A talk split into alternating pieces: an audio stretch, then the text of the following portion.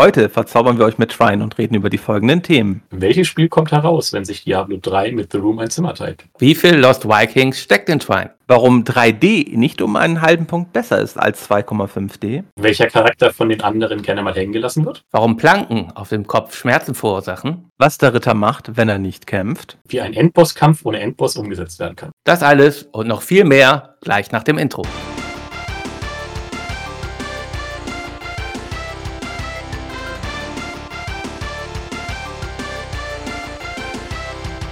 Heute geht's um Trine, wie ihr eben schon gehört habt. Und äh, mit dem Spiel oder dieser Spieleserie verbinde ich auch mit Shadow etwas. Und zwar, wir haben bisher jeden Teil gespielt, wenn ich mich nicht irre, Shadow. Das ist korrekt. Wir haben zwar sie nicht in der richtigen Reihenfolge gespielt, aber Trine 1 war dann quasi unser zweites, was wir zusammen gespielt haben. Genau, und wir haben auch den grandiosen dritten Teil gespielt, auf den wir nachher sicherlich auch nochmal zu sprechen kommen. Lekta, du kannst mir doch sicherlich eben einmal in 30 Sekunden grob beschreiben, was macht man in Trine? Was macht man in Trine? Rein. Naja, also so eine Mischung aus, wie habe ich gerade gesagt, Diablo 3 und The Room. Puzzlespiel mit Rollenspielelementen. Also man hat drei verschiedene Charaktere, die sich unterschiedliche Fähigkeiten haben und versucht, äh, physische Puzzle zu lösen. Phänomenal. Du bist der Erste, der schafft, mein Spiel in 30 Sekunden zusammenzufassen. Also sonst, also ich glaube, wenn ich Fjalk zum Beispiel, kleiner Diss an Fjalk, wenn ich Fjalk irgendwie fragen würde, erklär mir mal Sensible Soccer in 30 Sekunden, dann sind wir auch ungefähr zwei Stunden später mit dieser 30 Sekunden Erklärung fertig. Und ich glaube, das war das erste Mal, dass es innerhalb der Zeit hinkam. Ja, also physische Rätsel, äh, physikalische Rätsel so zusammenzufassen. Und ähm, ich habe da gleich an ein anderes Spiel gedacht, und zwar an die Lost Vikings. Und ich habe euch vorhin schon gefragt und es hat keiner von euch Lost Vikings gespielt. Das ist traurig. Gehört, das ja, ist traurig. Vor allem, ähm, vor allem, und, und, vor allem der eine, also zumindest einer kennt The Lost Vikings aus anderen Spielen. Kann das vielleicht sein, Herr Shadowrunner? Die sind auch als Klasse bei Heroes of the Storm dabei, was ja so ein Crossover von allen Blizzard-Spielen ist. Da kann man die halt auch wirklich dann getrennt steuern, wenn man es will. Aber ja, ich, ich kenne Lost Vikings von Screenshots oder von kurzen YouTube-Videos, aber ich habe es selber nie gespielt. Du müsstest Lost Vikings aber noch aus einem anderen Spiel kennen, wenn ich da noch mal eben kurz nachhaken darf. Aus welchem Spiel kennst du noch so Lost Vikings? Außer Heroes of the Storm? Mhm. Ein anderes Spiel. Also ich kann mich daran erinnern, dass ich Lost Vikings, dass ich die drei in den letzten Monaten, als ich mal so ein anderes Spiel gespielt habe, ein, zwei Mal, dass ich dem begegnet bin, wenn ich dort sowas gemacht habe so eine Gruppenaktivität im Dungeon bin ich denen vielleicht begegnet. Ich wusste nicht, nicht dass sie in, in WoW-Spiel sind, wenn, wenn du das meinst. Genau, genau. Ja. Die, die, die, drei kommen auch in World of Warcraft in mindestens einem Dungeon äh, vor und man kämpft einmal sogar gegen sie. Das fand ich total toll, als ich das erste Mal da war. Ich wusste es vorher nicht. Fand ich äh, grandios. Ja, und zwar, oh, jetzt frag mich, ja, äh, in so einer Uldaman angelehnten Instanz, glaube ich. Ja, ja, es, also es war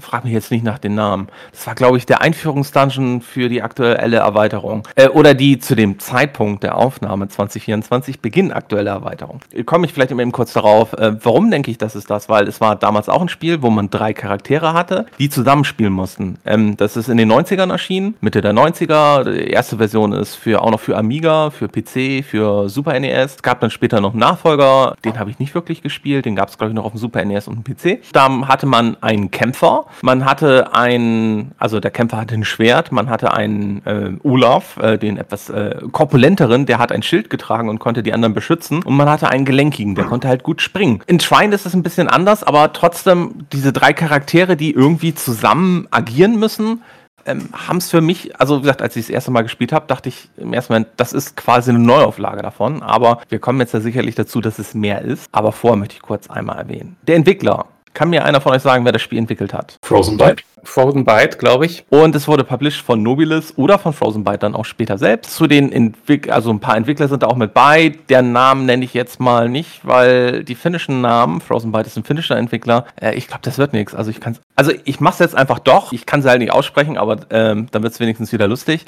Äh, Jukka Kokonen, Lauri Hyverinen, Kim Juntunen, Joel Kinnunen und Ari Pulkinen. Alles mit Nennen am Ende, finde ich toll. Äh, ich, ich vermisse Hunde-Anleihen. Oh, ja, das sind aber langsam schlechte Witze. Was ich jetzt aber faszinierend fand, und ich nehme das einfach mal vorweg, meistens kommt das immer erst am Ende, wenn es um den Entwickler und so einen ganzen Kram geht. Als ich da bei Moby Games mal geguckt habe, ganz viele der Entwickler, die am ersten Teil waren, sind immer noch heute bei Frozen Byte und haben an allen Frozen Byte Shrine Spielen mitgearbeitet. Ari Pulkinen, das ist der Mensch, der die Musik ge geschrieben hat, also der da Hauptverantwortliche, glaube also meines Verständnisses nach für die Musik war, ähm, der arbeitet extern, aber die anderen arbeiten ähm, mehr oder weniger noch alle bei Frozen Byte und an allen Teilen waren sie beteiligt. Finde ich krass, dass, ne, dass so, so, Entwickler, man muss ja überlegen, dass der erste Teil kam 2009 raus, die Entwicklung fängt dann ja in der Regel ein bis zwei Jahre vor an, vor hatten sie auch schon ein, zwei, hatten sie eigentlich ein anderes Spiel gemacht ne? und dass du dann immer noch in der gleichen Firma bist. Vielleicht gibt es auch einfach in Finnland nicht so viele Entwickler. Ich meine, so ein, zwei fallen dann vielleicht. Fällt einem von euch noch ein finnischer Entwickler ein? Nicht wirklich. Ich hätte jetzt gedacht, dass Remedy, ähm, die, waren das nicht die originalen Max Payne-Macher? Waren die nicht auch aus Finnland? Oder war das Schweden? Aber auf der anderen Seite, wenn die Firma gut ist und die, die gescheit geleitet wird, halt nicht so wie die Großfirmen, wo man am besten jeden Tag den CEO austauscht, vielleicht verstehen die sich gut. Ja, Remedy kommt aus Finnland. Ja, oh, ja krass. Also es war jetzt eigentlich nur geraten. Und ich glaube, Remedy war Max Payne und Alan Wake, wenn ich mich nicht irre. Genau, das Spiel erschien ursprünglich für Windows, PlayStation 3, macOS, Linux, PlayStation 4 wurde es dann später portiert. Es gab es auf der Wii U und auf dem Nintendo Switch. Das ist eine Besonderheit. Eigentlich ist das Spiel zu neu, über das wir heute reden. Also das ursprüngliche Spiel kam 2009 raus. Wir haben eigentlich diese Regel, mindestens 10 bis 15 Jahre sollte das Spiel ein. Fällt 2009 jetzt ja mittlerweile rein. Wir reden aber heute über die... Auch.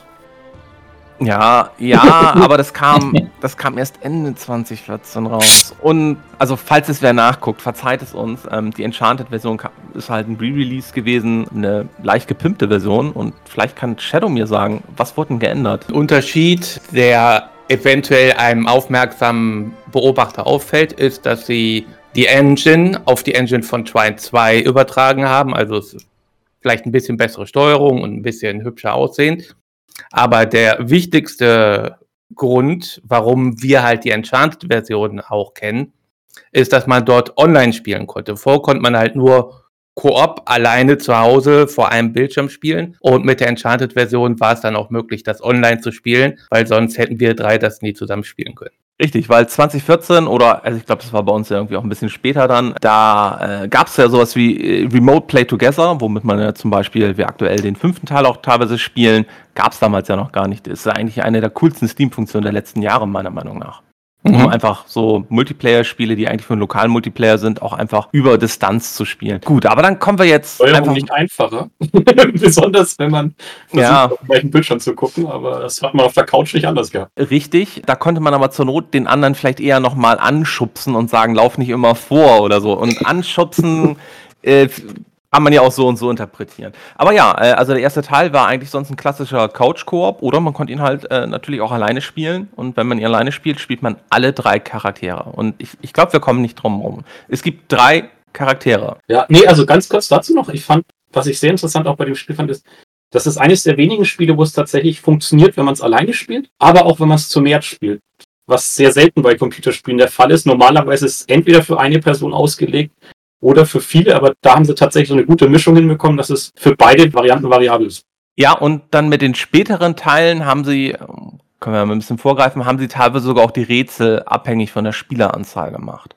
Bei Physikrätseln brauchte man dann vielleicht zwei keine Ahnung, Kisten, kommen wir dann nachher noch genauer, als wenn man zu viert spielt oder zu dritt spielt und wenn man es alleine gespielt hat, hat dann vielleicht eine Kiste gereicht, weil dann waren dann irgendwelche Sachen noch ein bisschen anders. War jetzt im ersten Teil noch nicht so. Da sind die Rätsel eigentlich alle exakt gleich, aber ich, ich gebe dir recht, also ähm, das macht wunderbar alleine, geht's wunderbar und zu zweit oder zu dritt ging's auch, obwohl, nee, das ist zu früh. Ich sage einfach nur mal ganz kurz Endboss. Ist alleine einfacher. Aber kommen wir zu den drei Charakteren. Also wir haben drei ja, Charaktere. ja, aber es ist noch einfacher, wenn du alle drei Charaktere steuern kannst und du dich da einfach hochziehst, du dann auf den Krieger wechselst, die Gegner weghaust, mit dem Zauberer Kisten wegmachst und du dich weiter hochziehst. Kommen wir zu den drei Charakteren. Fangen wir mit dem Zauberer an. Was macht der Zauberer? Den Zauberer habe ich, glaube ich, in allen Teilen gespielt. Wir hatten es irgendwann uns hat es sich so eingebürgert, dass wir unseren Lieblingscharakter hatten. Okay, der Lektor jetzt nicht, der wurde jetzt quasi gezwungen, weil äh, der Zauberer, der war von mir belegt worden. Sein Name war, ja, wenn wir das noch aufgeschrieben hätten. Das wäre voll clever gewesen. Ich weiß den Namen seiner Frau, das ist Margret. Und der Zauberer ist, den Namen sucht der Bacon raus, aber der hat halt Amadeus. Halt Richtig, Amadeus. Und er hat auch drei Kinder die Feuerzauber können, was er nicht kann. Denn er kann viel besser andere Sachen. Erstmal kann er Objekte herbeibeschwören und das sind sowohl Kisten in verschiedenen Größen, Planken in verschiedenen Längen Und in Twine 1 gibt es auch eine dreieckige Schwebeplattform. Die kann also einmal beschwören, um zum Beispiel Kisten aufeinander zu stapeln, damit man irgendwo hochspringen kann oder um sie auf Stachel, Stacheln zu stecken, dass man sich nicht drauf aufschwießt. Und neben diesen Beschwörungssachen kann er auch noch andere Objekte, die schon im Spiel vorhanden sind, zum Beispiel andere Kisten, bewegen, schweben lassen, drehen. Er kann auch, wenn die zum Beispiel an irgendeinem Rad angebracht äh, sind, kann man die, kann er damit dieses Rad dann drehen. Ganz wichtig ist halt auch, da gibt es dann Unterschiede in späteren Teilen, aber in Trine 1 ist es so, wenn er eine Kiste beschwört und jemand von den anderen draufspringt, dann fällt die Kiste danach runter. Also es ist einmal um kurz drauf zu springen und dann muss man äh, wieder runter und äh, dementsprechend kann er auch nicht auf seine eigenen Kisten, weil sobald er springt, lässt er quasi da jetzt beschwören los und die Kiste würde einfach runterfallen. Ich, ich finde aber, um da ganz kurz reinzugerätschen, ich finde aber gerade im ersten Teil kannst du wunderbar Kisten in der Luft halten und die anderen können die als Sprungschanze sozusagen benutzen. Also Oder als Aufzug. Also ich finde, es ging besser als in Teil 5. In Teil 5, finde ich, ist dann die Physik in dem Spiel schon, also das Spiel hat auch damals schon Physik gehabt, ne? Also hast du, hast du eine Kiste in der Luft und der schwere Ritter springt drauf, geht halt die Kiste runter, wenn da nichts drunter ist. Äh, auch bei der Diebin passiert das, aber vielleicht nicht ganz so schnell. Aber ich fand, das ging eigentlich im ersten Teil sogar noch und ich fand jetzt, wir hatten das doch recht häufig benutzt, dass du einfach so eine Kiste nur so gehalten hast. Habe ich das jetzt vielleicht mit einem späteren Teil verwechselt?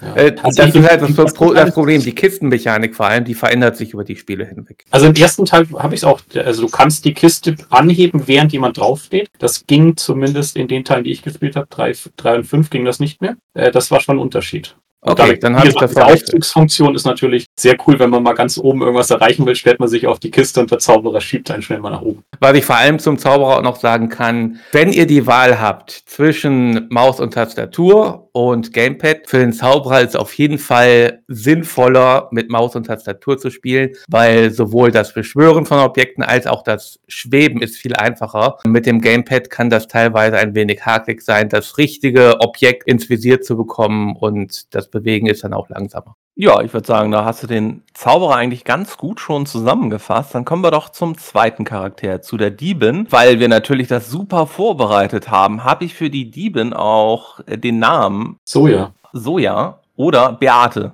Aber warum sie Beate heißt, kommen wir gleich zu. Dann fragen wir doch einfach mal den, der die Diebin gespielt hat. Was, was macht die Diebin? Was macht die Diebin? Ja, also die ist sehr beweglich, also sie hat viele Bewegungsmöglichkeiten, kann auch so gegen eine Wand springen und nochmal noch mal einen Ticken höher springen, also so Absprung machen. Dann hat sie zwei Fähigkeiten. Die eine ist, äh, mit Pfeile zu verschießen. Also zum Angriff gibt's äh, den normalen Pfeil, der macht viel Schaden. Und einen Feuerpfeil, um zum Beispiel Sachen anzuzünden. Dieser einfache Pfeil, das wird dann, wenn man später skillt, hat er dann irgendwie drei und oder fünf verschiedene Schüsse, also macht dann noch mehr, viel mehr Schaden. Wichtig ist natürlich auch noch zur Soja zu sagen. Manchmal zum Beispiel gibt es ja auch äh, den Erzähler aus dem Off, der dann sagt, Soja, die Diebin, wo sie dann dem Erzähler widerspricht und sagt, nein, nein, sie ist eine Unternehmerin. Die zweite Fähigkeit, die sie noch hat, ist, äh, sie kann so einen Greifhaken rausschießen. Damit kann sie sich selber zum Beispiel äh, von einem äh, zum nächsten Gelände rüberhangeln oder rüberschwingen, so wie Tarzan. Oder eben auch Sachen verbinden, das heißt Kisten mit einem Gegenstand, der das ermöglicht, zu verbinden.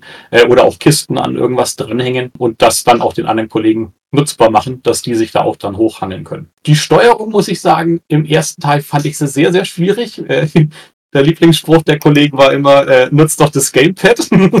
ich bin doch lieber ein Maus- und Tastaturspieler, aber äh, ja, das war das typische äh, Gamepad. Das war gerade beim Schwingen, fand ich, war das noch ein bisschen hakelig und äh, das kommt dann aber, glaube ich, in den späteren Teilen äh, ist es dann verbessert worden. Diese Steuerung ist deutlich flüssiger geworden. Im ersten war es doch noch ein bisschen hakelig, aber hat trotzdem wunderbar funktioniert. Eigentlich mein Lieblingscharakter. Fernkampf und schnell von A nach B kommen. Äh, Ja, was ich, äh, was man vielleicht noch sagen sollte, dieses an dem, ja, dieses Befestigen und wie Spider-Man oder Tarzan hin und her schwingt, das funktioniert halt auch natürlich nicht an allen Gegenständen. Ne? Also es gibt halt, also vor allem irgendwie so an, an Kisten oder so. Ne? Es gibt halt im Spiel unterschiedliche, das? Befestigung. Oberflächen, Ja, Oberflächen war das Wort, was ich gesucht habe. Vielen Dank. Äh, es gibt im Spiel halt unterschiedliche Oberflächen und an einigen kannst du halt nichts befestigen. Aber das gehört dann halt auch mit zum, zum Rätseln dazu. Und das Schöne ist, wenn man dieses Seil gemacht hat und die anderen zwei Kollegen gerade drüber laufen, kann man mit dem normalen Pfeil das Seil durchschießen und sie Mhm. fallen dann einfach auf die Stacheln da unten. Mhm. Ist ja gar nicht oft passiert. Nee, überhaupt nicht.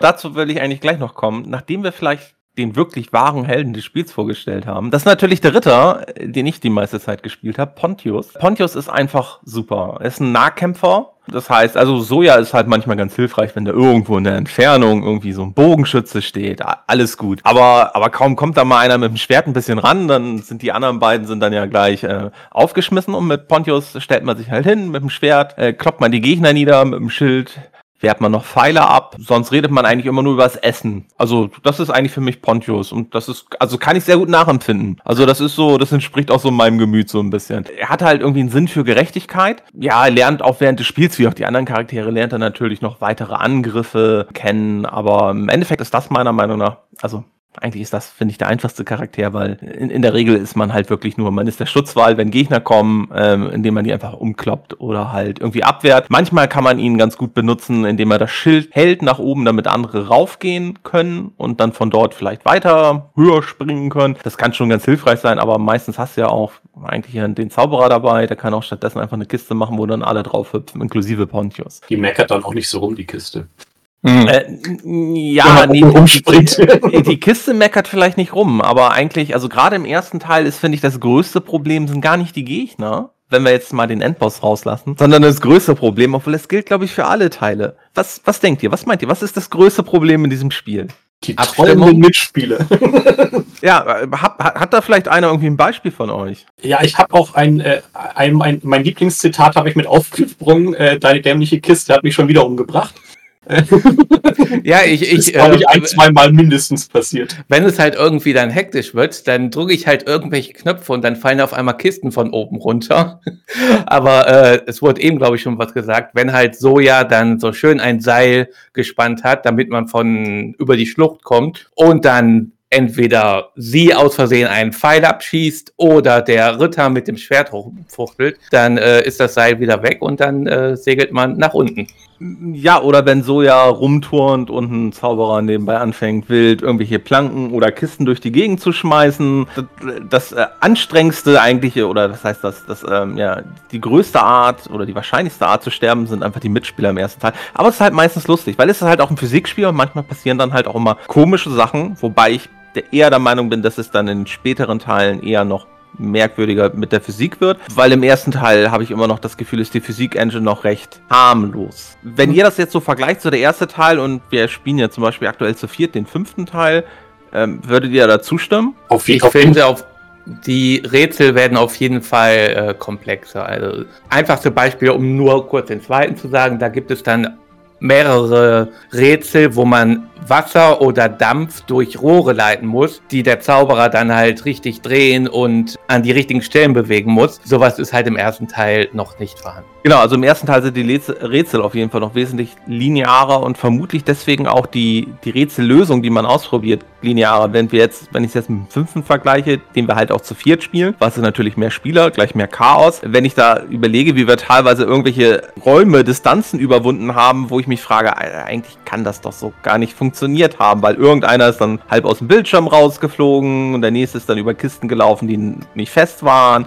Also, ähm, ja, ich, also das wird mit den späteren Teilen ein bisschen anspruchsvoller, aber deswegen finde ich es auch immer noch heutzutage, der, der erste Teil, falls man mal irgendwie mit ein paar Kumpels was spielen will, ist es vielleicht eigentlich ganz gut, um reinzukommen, weil es ist halt wirklich, es ist übersichtlich von dem Schwierigkeitsgrad her. Bis auf den Endgegner. Äh, Kam das nur mir so vor? Also ich fand, im ersten Teil haben wir deutlich mehr gekämpft, als wir jetzt im fünften Teil kämpfen. Also ich habe das Gefühl, der fünfte Teil ist eher so mehr auf Rätsel gefokust und ab und zu mal ein Gegner. Und beim Einser war eigentlich ständig irgendwo ein Monster, mal ein Bogenschütze, mal eine Spinne, irgendwas aufgetaucht, was man eigentlich, während man das Rätsel gemacht hat, bekämpfen musste. Kam mir jetzt persönlich nicht so vor, weil im fünften Teil haben wir die ganzen untoten Ja, aber du hast dann, glaube ich, mehr Gegner im fünften Teil, wenn Gegner kommen. Und im ersten Teil hattest du häufiger vereinzelte Gegner. Also irgendwie so zwei, drei Gegner und kam vielleicht mal von vorne und von hinten gleichzeitig ein Gegner. Im fünften Teil ist es dann ja teilweise wirklich so, du kommst an einen Ort und dann kommt von vorne Gegner, von hinten Gegner, dann von, von oben fliegen noch irgendwelche Dinger mit rum. Aber das ist dann, glaube ich, eher seltener und dafür mehr. Also es, so es ist getrennte. Also du hast praktisch im Fünfer so dieses, jetzt habe ich eine Kampfszene mit Endboss, fünf Monster, die kommen, also wo ich mich nur aufs Kämpfen konzentriere und dann kommen wieder Puzzle, wo ich eigentlich in Ruhe gelassen werde. Und ich fand beim Einser war das tatsächlich, du bist dann ein Stückchen zu weit nach vorne gegangen und schon kam der nächste Bogenschütze oder die nächste Spinne von oben runter und hat gerade die Planke, über die du drüber laufen wolltest oder dich entlanghangeln wolltest, äh, eigentlich gerade bombardiert. Ja, aber das finde ich auch schon im ersten Teil sehr schön, dass du auch teilweise dann zum Beispiel in den Planken und Kisten auch wunderbar nutzen kannst, um Gegner auch einfach loszuwerden. Also das klappt in allen Teilen, dass du irgendwie einen Gegner, der dann auf dich zulaufen will, wenn er dann auf deiner Planke ist und du machst die Planke kaputt, dann fällt er halt auch mal unten in die Lava und ist tot. Finde ich sehr schön. Dennoch ist der Zauberer die Klasse, die in Kämpfen am wenigsten hilfreich ist. Man kann natürlich später mit aufgewerteten Planken, mag ich aber nicht so wegen der Steuerung jetzt auch mit, äh, mit dem Gamepad haben wir jetzt den ersten wieder, habe ich den gespielt. Ist das ein bisschen schwerer, die Gegner zu bekämpfen? Also ich, wenn Gegner kommen, springe ich meist nur panisch, so weit wie möglich von den Gegnern weg und überlasse das den beiden anderen, die richtige Offensivzauber haben. Das war jetzt, glaube ich, im fünften hat, äh, hat, hat äh, Flo mit seiner äh, Soja, glaube ich, einen super Trick rausgefunden. Einfach irgendwo ranhängen ranhängen und von oben schießen. Das war, also als du das, als du damit jetzt immer im fünften Teil angefangen hast, dachte ich mir, ja geil, also was ist denn das für eine richtig faule Taktik? Die kommen ja noch nicht mal an dich ran, wenn es keine Fernkämpfer sind. Ja, nur die Fliegenden, nur die Fliegenden. Ja, sonst im ersten Teil, was mir aufgefallen ist, ist du hast ja eigentlich nicht wirklich großartig stärkere Gegner zwischendurch. Du hast halt eigentlich immer nur so diese Standardgegner. Du hast schon, du kämpfst dich so, also es gibt eine Geschichte, die wird auch, finde ich, ganz schön erzählt, also so vor, vor jedem größeren, also vor jedem Level, ähm, als erzählt der Erzähler, was gerade so passiert, wo die, unsere drei Helden dann hingehen. Das sieht man dann so ein Standbild und man sieht dann auf einer Karte, wie sie sozusagen zum nächsten Schauplatz laufen. Das wird dann in den späteren Teilen auch alles natürlich wesentlich ausgefeilter mit Ingame-Sequenzen, die man dann sieht und so einen ganzen Kram. Aber das finde ich für den ersten Teil eigentlich schon ganz gut gemacht, so wie die Story präsentiert wird. Die Level finde ich auch schon schön unterschiedlich. Auch, wie gesagt, kein Vergleich Vergleich zu den neueren Teilen. Da finde ich, hat man noch mehr Variabilität drin. Man muss mal bedenken, das erste Spiel kam ursprünglich 2009 raus und ist halt ein Genre, da kommt man ja auch noch, was ist das Spiel überhaupt für ein Genre? Was würdet ihr sagen? Also du hattest ja vorhin so Puzzle-Plattformer. Puzzle-Plattformer. Aber, aber ist das mit Elementen? ja, aber ist, ist Puzzle-Plattformer ein Genre? Also ist es ja kein, also ist ja kein Jump'n'Run. Puzzle, also ist, ja. Physik-Spiel. Und das war halt gerade finde ich, als es 2009 rauskam, war das halt, ich meine, in den 90ern gab es so ein paar Physikspiele, die ich auch gespielt habe. Da gab es so eins von Sierra, irgendwie der verrückte Prof irgendwas mit Professor war da. Hm. Weiß ich, weiß ich gerade nicht mehr, wie das, äh, wie das hieß. Da hatte man auch immer so Physikrätsel, da musste man irgendwelche Bälle in so Eimer und sowas bringen. Aber das waren dann halt, ne, und man hat dann irgendwann die Uhr gestartet, wenn man alles vorbereitet hatte und dann fing sozusagen an die Physik, also die Zeit lief dann, der Ball fiel dann entsprechend runter, wenn er in der Luft war und dann muss man halt hoffen, dass das alles passt. Das kenne ich als The Incredible Machine, hieß das, glaube ich. The Incredible Machine, ja, und ich glaube, das hatte auf Deutsch einen ganz komischen Titel. Tim, also war es abgekürzt. Äh, die Titel, Maschine oder so ähnlich. Äh, aber also auf jeden Fall, The Incredible Machine ist dafür ein wunderbares Beispiel. Das, das ist halt so ein klassisches Physikspiel so ein ne, so, so Physik-Rätselspiel. Und wenn ich dann überlege, so in den 2000ern, also ich habe hier echt viel und wild alles gespielt. Es fallen mir aber echt nicht viele Physikspiele ein, die, die in der Zeit großartig erschienen sind. Da fand ich, war das schon ziemlich gewagt. Und ich glaube, also ich finde auch der erste Teil war noch mehr Jump'n'Run wenn man das mit den späteren vergleicht, wo halt dann diese Physik und die Rätsel, finde ich, noch mehr in den Vordergrund treten. Und wenn es mehr Jump'n'Run ist, würde es meiner Meinung nach auch wieder zu der These vom Lektor passen, dass es auch mehr Kampf insgesamt war. Also vielleicht nicht mehr Gegner, aber insgesamt der Kampfanteil sozusagen an den ganzen Sachen so ein bisschen vielleicht höher war, weil das ist ja Jump'n'Run, hast ja auch mal Gegner gehabt. Also das gehört da ja irgendwie dazu. Man macht sich aber auch manchmal selber unnötige Rätsel dazu, unnötig in Anführungszeichen, weil eigentlich muss man ja nur von links nach rechts laufen durch die verschiedenen Bildschirme. Aber man kann seine Charaktere ja auch aufleveln. Und dafür gibt es über die Level verteilt immer die grünen Erfahrungsbubbel. Und manchmal sieht man halt einen Erfahrungsbubbel, der irgendwo über einem ist. Man müsste den theoretisch nicht bekommen, man könnte auch nach rechts laufen, aber dann schaut man halt, okay, wie komme ich da jetzt am besten hin? Oder manchmal weiß man auch nicht, ist da unten einer, dann versucht man es und dann sieht man, nee, okay, man fällt einfach nur in den Tod, dann weiß man, da ist da nichts, aber ja, man macht, kann sich mehr Rätsel machen, wenn man das möchte.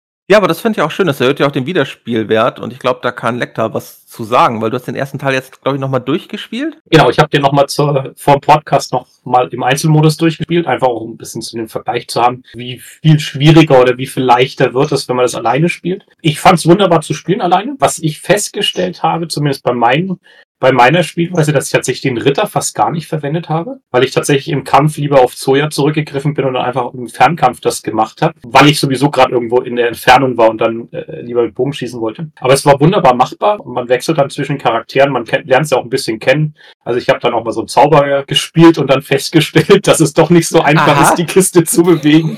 Das heißt, Was ist das total einfach. Vorwurf, jetzt stell dich doch nicht so an, die dämliche Kiste dahin zu schieben. Ja, vor allem kommt dann, dann zwischendurch kommt dann wieder der Lektor an. Ah, diese scheiß Kiste und zehn Sekunden später, mach mir endlich eine Kiste.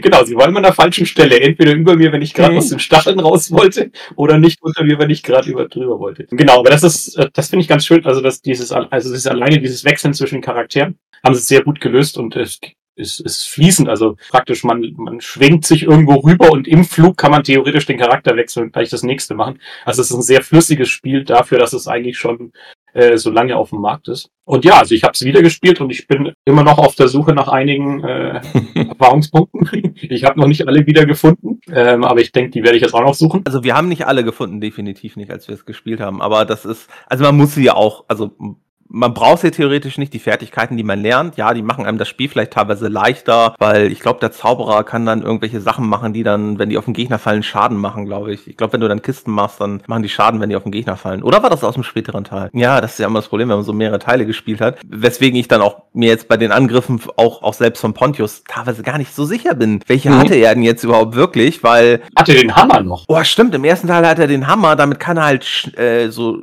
wenn er damit trifft, macht es halt mehr Schaden, beziehungsweise man kann damit teilweise auch so Sachen verschieben, die einfach richtig schwer sind. Allerdings, wenn man mit dem Hammer auf Gegner haut, habe ich eigentlich nie gemacht, weil man braucht länger zum Ausholen. Äh, mit dem Schwert konnte ich einfach zack, zack, zack, zack, einfach direkt immer so draufhauen. Das fand ich eigentlich immer irgendwie besser und die meisten Gegner halten ja auch nicht so viel aus. Ja, ich muss nur ganz kurz sagen, also äh, mit dem Hammer vor allem der Angriff, wenn man von oben nach unten springt, ist sehr stark, weil man dann praktisch im Flug die Aufladung macht und dann im, in der Landung praktisch die große Explosion hat auf die Kollegen. Aber ja, wann kommen da mal fünf, dass es sich lohnt?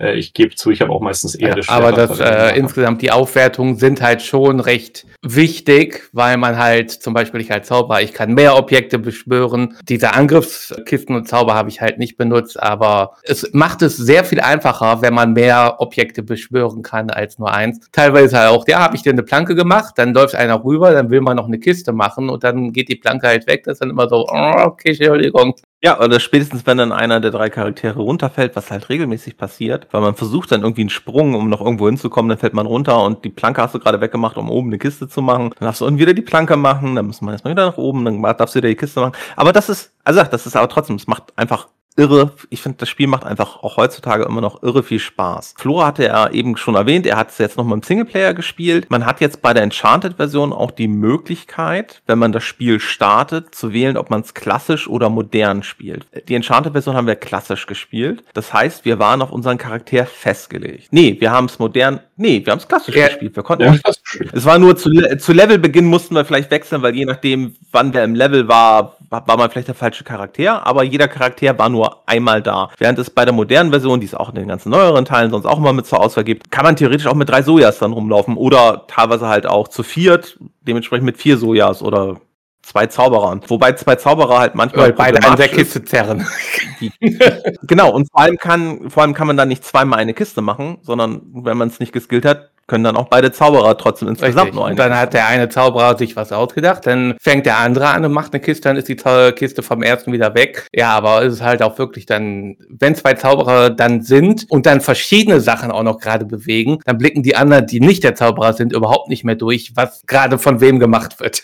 Ich, ich muss auch sagen, ich fand es auch eher verwirrend, wenn wenn man den Charakter ständig wechselt, weil man dann doch an manche Situationen, da braucht man halt dann gerade den Magier oder man braucht dann eine Situation genau gerade jetzt den Ritter, weil der halt irgendwas kann. Und dann, also jetzt gerade im Vierspieler-Modus kommt es halt dann vor, dass auf einmal dann drei Ritter durch die Gegend laufen und alle versuchen gerade diese eine Lösung des Puzzles zu machen. Ähm, also ich muss sagen, ich fand die, ich finde die klassischere Variante äh, angenehmer und äh, entspannter zu spielen.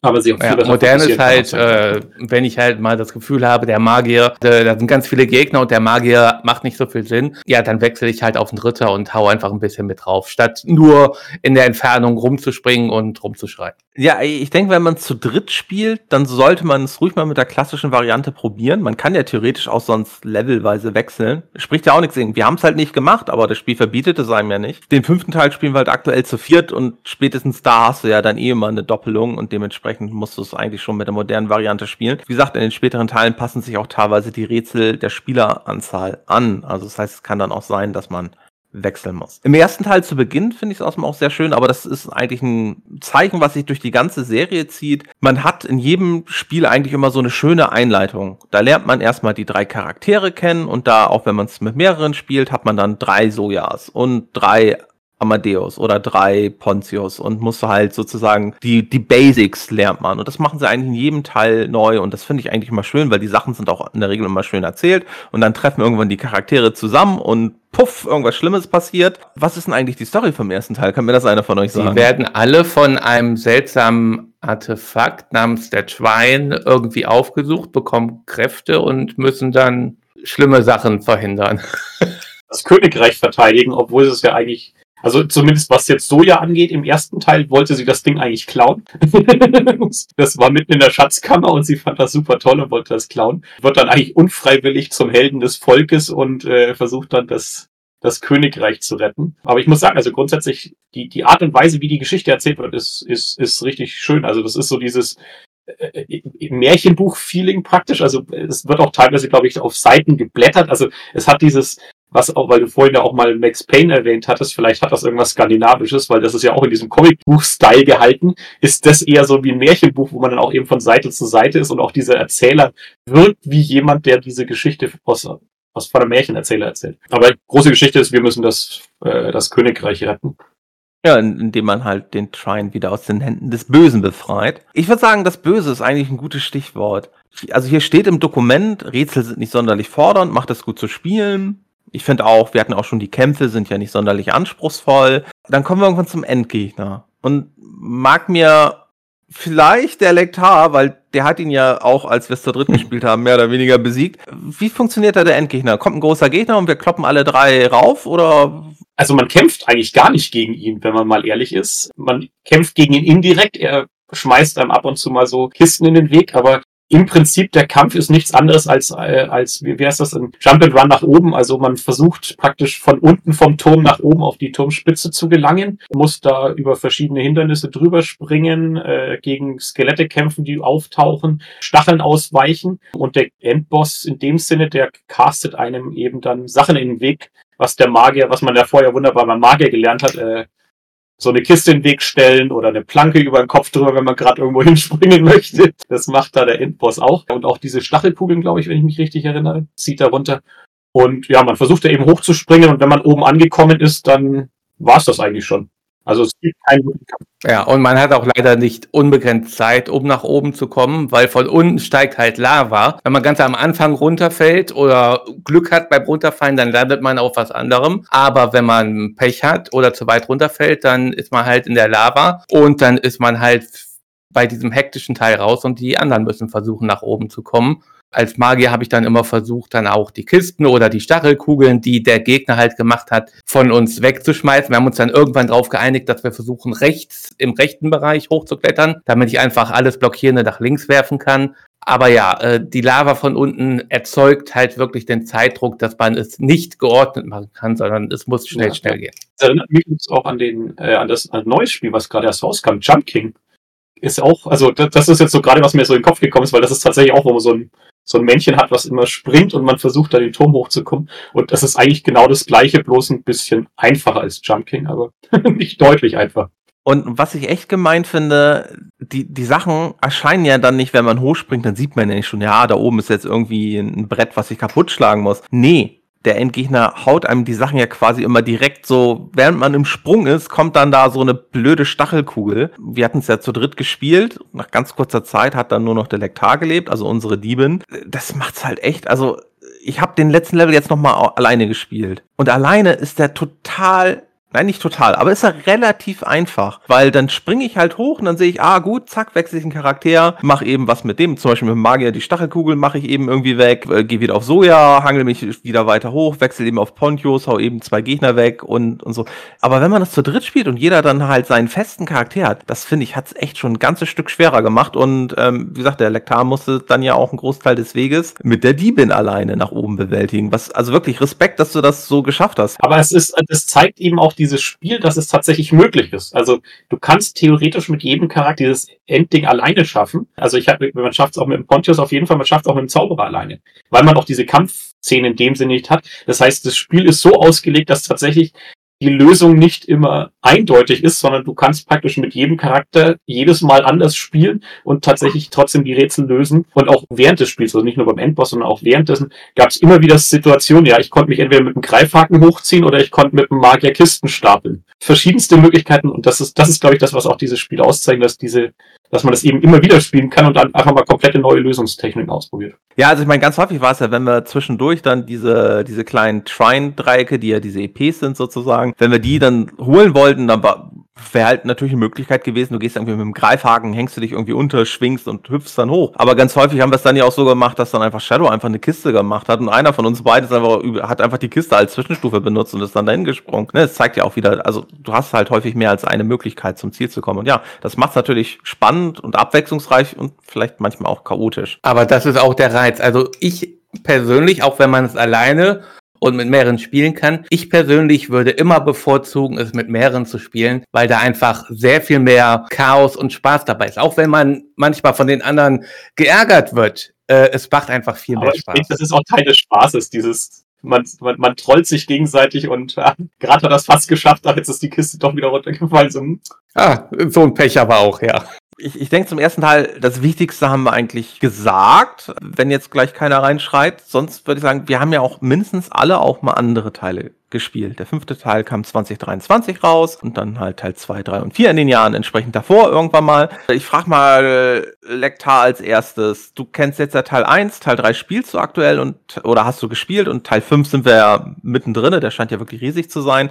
Hat sich das Spiel irgendwie weiterentwickelt? Und was hat dir da vielleicht gefallen und was hat dir nicht gefallen? Also der Grund, warum ich den dritten Teil gespielt habe, weil ihr gesagt habt, ah, den wollen wir nicht noch unbedingt nochmal spielen, hat tatsächlich den Grund, das, das schwarze Schaf, Schaf der Familie, ja, da haben sie versucht, das in 3D zu machen. Das Spiel ist nicht dafür gemacht, das in 3D zu spielen, scheinbar. Äh, also zumindest in dem Teil ist das Problem, dass man diese Tiefenwahrnehmung nicht besitzt. Und äh, die, die unzähligen Male, wo ich entweder hinten raus oder vorne raus äh, an irgendwas vorbeigesprungen bin, äh, ist sehr frustrierend im Spiel. Nichtsdestotrotz, die Bewegung hat sich deutlich verflüssigt. Also es war deutlich flüssiger zu laufen, zu springen, zu gerade eben, wie gesagt, äh, als, als, als die Diebin, wo man ja darauf auslegt, sich zu bewegen, ist deutlich flüssiger geworden. Die Grafik hat sich auch weiter verbessert.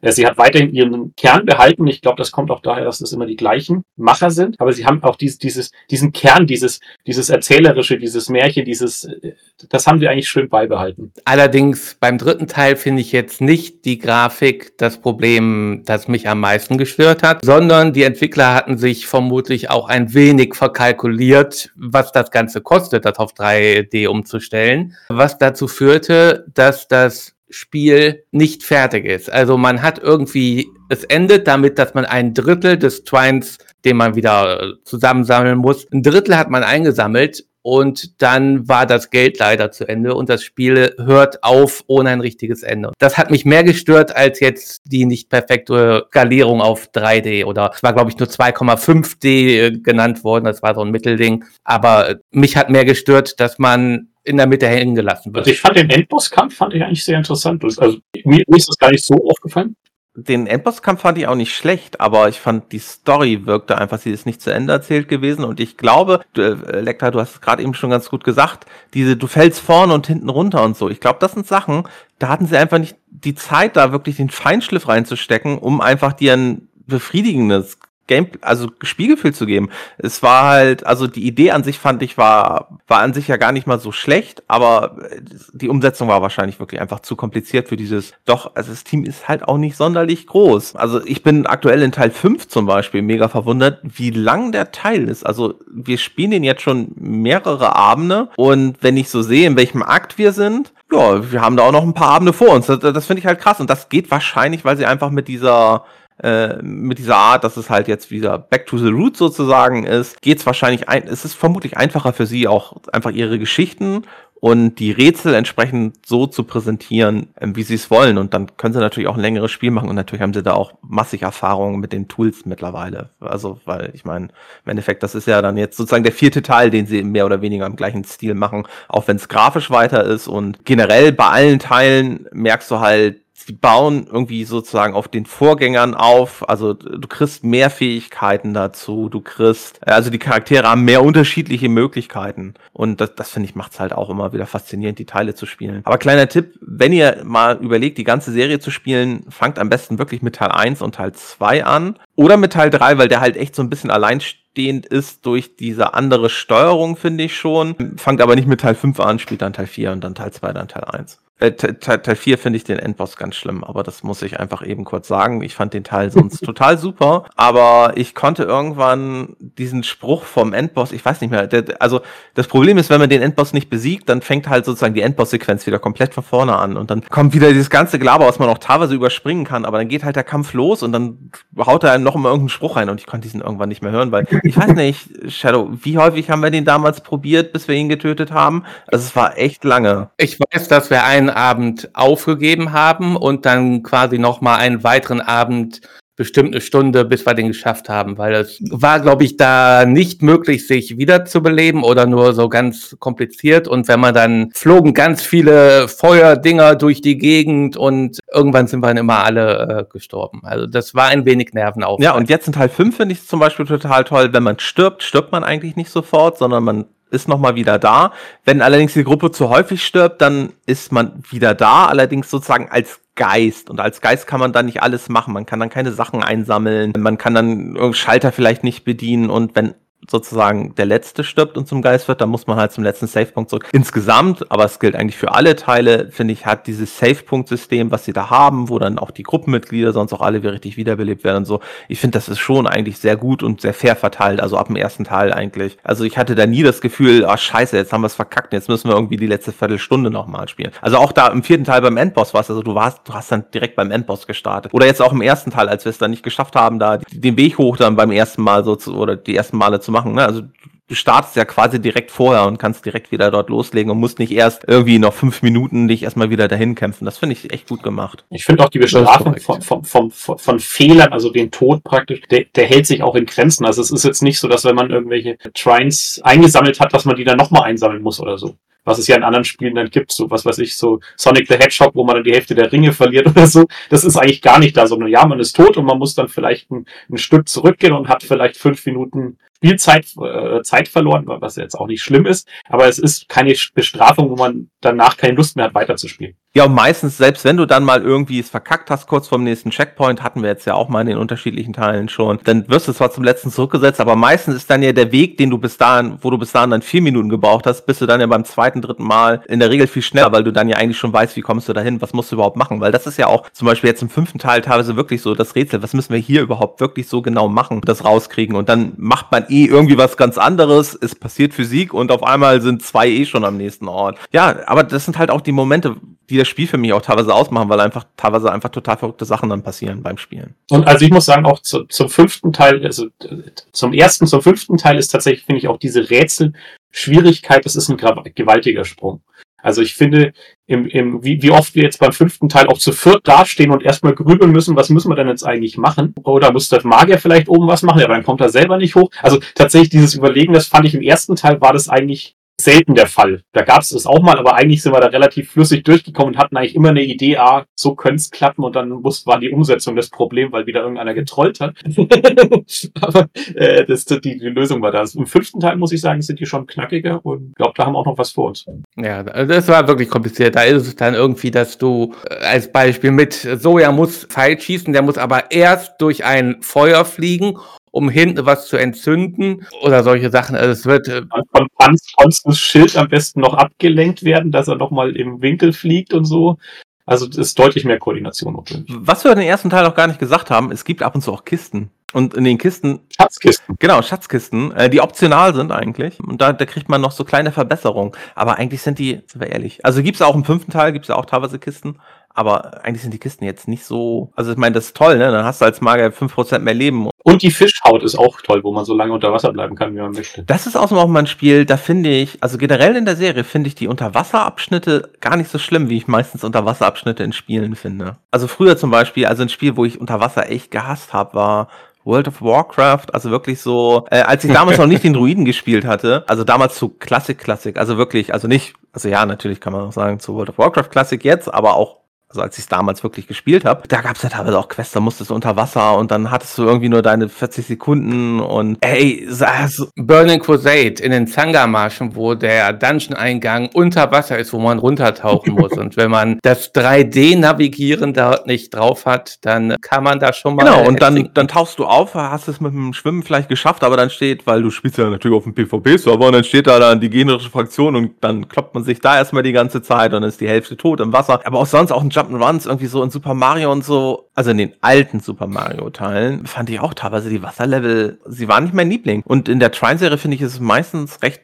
recht fair gelöst. Also es ist halt nicht so, dass ich denke so, Das, es sind auch nicht so viele Wasserabschnitte. Also in der Regel gibt es, glaube ich, zweimal was, wo man unter was durchtauchen muss. Okay, unten ist dann noch ein Erfahrungsbubbel, aber es ist halt nicht, dass man sehr lange unter Wasser ist und sich da stundenlang auf. Nee, das ist nicht, aber dann gerade halt durch, durch diese Fischhaut, durch die du dann unendlich Unterwasseratem hast, hast du dann halt auch an den zwei, drei Stellen danach dann auch die Chance, einfach zu erkunden und zu gucken, wo finde ich denn vielleicht noch extra EP oder noch eine extra Schatzkiste. Dazu regt das Spiel halt auch an. Du musst es nicht machen, aber es war bisher immer, wenn wir das Spiel gespielt haben, egal in welchen Konstellationen, Shadow, weil wir haben es ja auch mit unterschiedlichen Leuten, die unterschiedlichen Teile teilweise gespielt, war es ja eigentlich immer so, dass wir dann auch immer mit auf Entdeckungstour gegangen sind und das macht's ja auch irgendwie aus. Ja, es gab auch in späteren Teilen, ich weiß jetzt nicht mehr in welchen, gibt es da auch Kisten, aber da waren dann, glaube ich, nur Bilder drin oder irgendwelche Sachen, die man sich anschauen konnte. Also es waren keine nützlichen Gegenstände, die den Charakter verbessern, sondern haben eher zur Geschichte beigetragen. Ich, denke, es ist auch nicht notwendig. Also Nee. im ersten Teil war tatsächlich das, äh, habe ich mich dann auch erwischt, als ich alleine gespielt habe, dass ich dann mal eine ne Weile im Inventar war und versucht habe, die beste Konstellation für die Items rauszubringen. Aber am Ende des Tages Wie, du hast das Spiel ohne Min-Maxing geschafft. Ah, ist ja ein Skandal. Also, also kein Wunder, dass du nicht alles gefunden hast, weil also in diesem Spiel das Wichtigste ist das Min-Maxen in diesem Spiel. Definitiv. Definitiv, ja. Ja. Diablo 2 Klon, sage ich doch. Das Wichtigste haben wir, glaube ich, zu dem Spiel gesagt. Und ich würde sagen, bevor wir zum Fazit kommen, kommen wir doch vielleicht erstmal zum Fazit. Wie wurde es denn damals aufgenommen? Normalerweise findet ihr auch bei uns natürlich auf der Webseite neben Bildern, Texten, Videos findet ihr auch dann natürlich Links zu Cultboy und zu den Tests. Das Spiel ist auch in der 2009er Version viel zu neu für Cultboy, weil Cultboy aktuell nur bis 2005 die, äh, die alten Tests drin hat. Dementsprechend habe ich online weitergesucht und zum Beispiel bei der GameStar findet man noch einen Test 82% für den ersten Teil, bei 4Players 86%. Also der erste Teil hat insgesamt, wenn man guckt, ist schon richtig, richtig gut angekommen. Die Wertungen für den zweiten Teil, für den vierten und auch für den fünften sind in der Regel auch um einiges höher. Der dritte fällt halt zurück aufgrund halt dieser 3D-Problematik, weil es irgendwie zu viel war und es deswegen einfach nicht so dieses gesamte runde Kunstwerk ist, was die anderen Teile waren. Bevor ich jetzt den ersten frage, äh, Frozen Byte möchte ich noch ganz kurz erwähnen. Hat irgendwer von euch mal andere Spiele von Frozen Byte gespielt? Also ich weiß, ich habe also ich fange einfach mal an. Ich habe damals Shadowgrounds gespielt, 2005. Das war so ein Top-Down, so ein, so ein bisschen, ähm, hier, wie heißt es, Twin-Stick-Shooter, glaube ich. Hat schon so ein bisschen Spaß gemacht, hat mich aber nicht so mega gefesselt. Wenn ich mir halt angucke, was die sonst neben Trine für Spielen gemacht haben, ja, nee, also es ist, glaube ich, ganz ganz gut, ja, dass sie doch regelmäßig Trine rausbringen, weil also es gibt noch zwei Spiele, die sogar in meiner Spielebibliothek sind. Das eine ist Shadwin. Das fand ich allerdings nicht so wirklich gut. Es war mir zu actionlastig und Nine Parchments ist halt auch wieder so eine Art Twin-Stick-Shooter. Der war mir ein bisschen zu, ah, grafisch vom Stil ist er eigentlich ziemlich wie Trine, nur du siehst dich halt von oben. Aber irgendwas hat mir da nicht so ganz gefallen. Ich habe den da nie wirklich viel gespielt. Für mich ist es ähnlich. Also ich verbinde mit Frozen Byte, das ist für mich nicht der Entwickler, wo ich sagen kann, okay, ich kann dir jetzt fünf Spiele aufzählen, sondern das ist Äh, eher kannst so. du. Trine, Trine 2, Trine 3, Trine 4, Trine 5. Fünf Spiele. Ja. Einfachste Frage. Entschuldigung, auch musste ich eben. Abgesehen von Trine wüsste ich halt nicht, was die gemacht haben. Ich habe eben kurz überlegt, habe sie dann im Kopf mit Blue Byte verwechselt. äh, nee, aber Frozen Byte äh, sagt mir sonst, Ich habe jetzt auf die Homepage von ihm mal schnell geschaut und ich muss sagen, Ich glaube, Starbase habe ich mal gehört, aber äh, ansonsten haben mir die anderen Spiele auch nichts gesagt. Ich glaube, Badland war noch ein recht bekannter Plattformer, mit, wo es aber sehr viel um Licht und Schatten und sowas ging. Ähm, ist aber auch ein Spiel, was ein bisschen an mir auch vorbeigegangen ist. Ich habe es, glaube ich, irgendwann mal in irgendeinem Spielebundle bekommen und dann, wie so viele Spiele, nie wirklich gespielt, wie das so häufig ist. Äh, ja, aber im Endeffekt, ja, also für mich lebt er halt auch durch die Trine-Serie. Ich hoffe, es wird dann auch irgendwann noch einen sechsten Teil geben, wenn wir mit dem fünften durch sind. Gerne in zwei, drei Jahren. ähm, bin ich gespannt. Aber dann kommen wir doch jetzt zum Fazit. Und dann frage ich doch mal Shadow, wie würdest du, wie würdest du sagen? Wie, wie hast du es damals empfunden oder wie würdest, würdest du es aus heutiger Sicht sehen? Lohnt sich das zu spielen? Es lohnt sich auf jeden Fall. Das Problem in meinem Kopf ist, dass die Teile auch ein wenig miteinander verschwimmen. Außerdem durch die Reihenfolge, die wir, durch die wir es gespielt haben. Das erste bleibt einem mehr in Erinnerung. Das ist bei uns der zweite Teil. Wenn man dann auf den ersten zurückgeht, dann ist es halt wieder so eine leichte, äh, kleine Verschlechterung, in Anführungszeichen Verschlechterung. Deswegen der zweite hat bei mir einen besonderen Platz im Herzen. Deswegen habe ich dem erst, äh, ersten Teil jetzt nur eine 7,5 gegeben. Es ist ein Spiel, das sehr viel Spaß macht, vor allem wenn man es halt zusammenspielt. Aber äh, deswegen bin ich bei mir auf einer 7,5 von 10 Punkten gelandet. Ist aber ein Spiel, das sich auf jeden Fall lohnt. Ja, dann Lektar, was was meinst du? Kann ich mich nur anschließen. Also ich kann auch nur jedem empfehlen, das mal zu spielen. Ich finde es ein tolles Puzzlespiel. Im ersten Teil, äh, was ein bisschen merklich ist, die, die Steuerung ist ein bisschen hackelig manchmal. Äh, vielleicht ist das anders, wenn man mit dem Gamepad die Zoya spielt. das werden wir wohl nie erfahren. Das wird dann aber eine besser in den Folgeteilen. Und auf jeden Fall, wenn ihr die Chance habt, im Koop-Modus spielen, sich gegenseitig zu trollen und den ein oder anderen mal in die Stacheln reinzuschubsen, gibt nichts, was mehr Spaß macht in der Gruppe, als sich darüber dann aufzuregen. Also das auf jeden Fall. Ich habe es 8 von 10 Punkten gegeben, also ganz knapp über Shadow. Ja, und dann schließe ich doch ab. Also für mich auch wunderbarer Mix aus Jump'n'Run und Puzzlespiel. Äh, damals, als wir mit Teil 2 angefangen hatten, dachte ich halt echt, ja cool, das ist ein modernes Lost Vikings. Und nee, es ist viel mehr. Und es war auch schon im ersten Teil, es geht halt, ich meine, ist ja auch klar, es ist 15 Jahre später. Ne? Ist auch gut, dass es da einen gewissen Fortschritt und eine Weiterentwicklung gibt. Und bis auf den dritten Teil kann ich auch jeden Teil eigentlich empfehlen. Wenn ihr plant, das mit euren Kumpels zu spielen, fangt mit Teil 1 und an, spielt von da an die Serie und habt einfach Spaß und ums abzurunden, gehe ich nochmal einen halben Punkt nach oben und ich sage 8,5 von 10 Punkten. Was dann, wenn ich mein Bremer Mathe-Abi äh, richtig, äh, mich richtig erinnere, was dann zu einer Durchschnittswertung von 8 kommt. Also ähm, mit meinem Bayern-Abitur kann ich das bestätigen. ja, okay, also, also wird es vermutlich irgendwo so plus minus ein Punkt bei um die 8 rum sein. Ja, wie gut, dass ich nicht 8 gegeben hätte, sonst hättest du jetzt nämlich rechnen müssen, um dann den Leuten zu sagen, dass der 8,16 Periode ist, genau. Ja, aber das hätte ich den Leuten in dem Fall nicht gesagt, da hätte ich es auf der Webseite ausrechnen lassen. Da bin ich faul sonst. Aber das war jetzt, äh, war jetzt einfach, dass ihr ähm, Falls ihr dazu noch mehr erfahren wollt, ihr findet bei uns auf der Webseite, wie ich schon erwähnt habe, äh, Bilder, Texte, ein Video. Ihr findet auch ein paar Links, ähm, auch zu den Entwicklern, auch zu ein, zwei Interviews, die die Entwickler auch gegeben haben und warum es eigentlich ein 2,5D-Spiel ist, bis auf Teil 3, der halt wirklich teilweise noch mehr in die dritte Dimension dann so ging. Ich hoffe, es hat euch Spaß gemacht und dann hören wir uns, äh, hört ihr uns wahrscheinlich beim nächsten Spiel wieder und ich sag äh, bis dahin. Danke, ciao.